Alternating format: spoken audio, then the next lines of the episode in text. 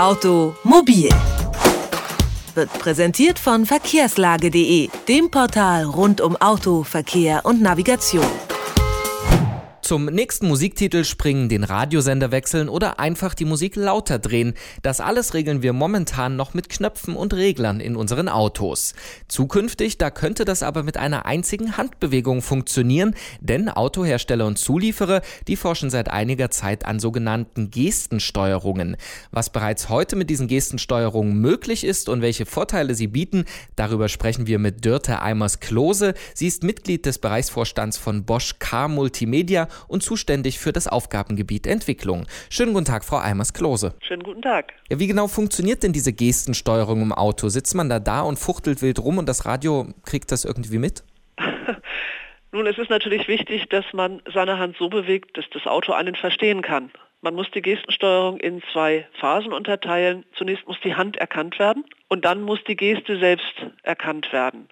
Man wird also immer in einem bestimmten Feld im Auto so eine Geste ausführen und es wird eine ruhige Bewegung sein und es wird auch eine definierte Bewegung sein. Also zum Beispiel die Hand nach oben oder nach unten bewegen, um zum Beispiel den Maßstab einer Karte zu verändern oder von rechts nach links, um eine Seite umzublättern oder einen anderen Musiktitel zu wählen. Ähnliche Sachen, die werden ja schon seit Jahren entwickelt, auch äh, für verschiedene Modelle, also nicht nur Autos, sondern auch für Fernseher oder für Computer.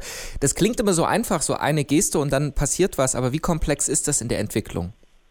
Die Schwierigkeit ist nicht die Gestenerkennung allein. Das funktioniert so ähnlich wie auch bei Wasserhähnen wenn man eine Hand unter den Hahn bewegt. Es wird ein Signal ausgesendet und reflektiert und daraus, auf, in welcher Zeit reflektiert wird, kann man abmessen, dass die Hand dort ist und man kann auf die Art auch Bewegungen der Hand erkennen. Aber wenn man das Ganze im Fahrzeug macht, dann muss es natürlich sicher funktionieren. Denn es muss auch schnell funktionieren, denn Sie wollen als Fahrer ja nicht, weil nicht passiert, was Sie möchten, erstmal die Knöpfe suchen und nachsehen. Sie wollen ja Ihre Augen auf der Straße lassen. Das Komplizierte ist also nicht unbedingt die Reflexion eines Signals allein. Das geht heute schon sehr einfach sondern wie man es so integriert und sicher integriert und mit schnellen Antwortzeiten, dass Sie als Fahrer nicht abgelenkt werden, sondern eine Erleichterung haben.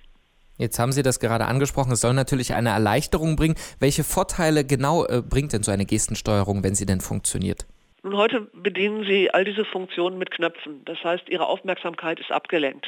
Hier soll zusammen mit anderen Möglichkeiten der Bedienung eine Erleichterung für den Fahrer geschaffen werden. Er muss nicht nach Knöpfen suchen, er muss nicht nachdenken, er kann intuitiv Dinge tun, die er sich im Gehirn denkt, ohne die Augen und die Finger zu benutzen.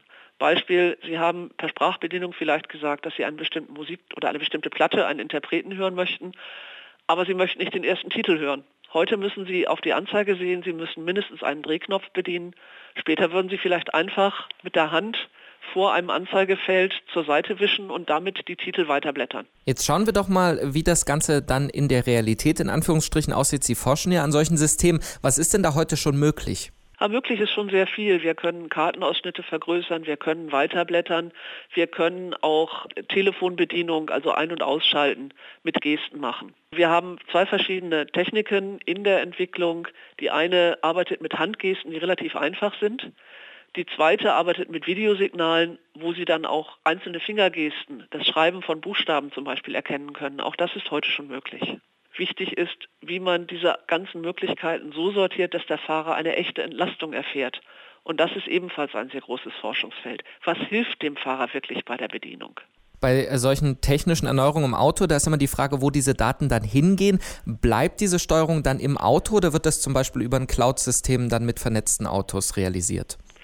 Für die Gestensteuerung allein braucht man nicht in die Cloud zu gehen. Das, was dort gebraucht wird, können Sie im Auto ablegen. Das ist einfach ja eine Wiedererkennung von Gesten. Natürlich haben wir im Fahrzeug Daten und wir haben auch Cloud-Steuerungen. Wir haben bei uns eine klare Regel, dass wir dem Kunden sagen, was mit seinen Daten passiert. Insofern ist dort das Risiko der Weitergabe von Daten nicht gegeben, aber für die Gestensteuerung selbst brauchen Sie das nicht. Wann können denn die Fahrer das erste Mal in einem Fahrzeug so ein serienreifes System integriert haben? Gibt es einen zeitlichen Horizont? Ja, es gibt einen zeitlichen Horizont. Wir rechnen mit einer ersten Marktanführung so in der Zeit 2016, 2017. Serienreife Lösungen werden wir zu dem Zeitpunkt haben. Es ist vieles technisch möglich.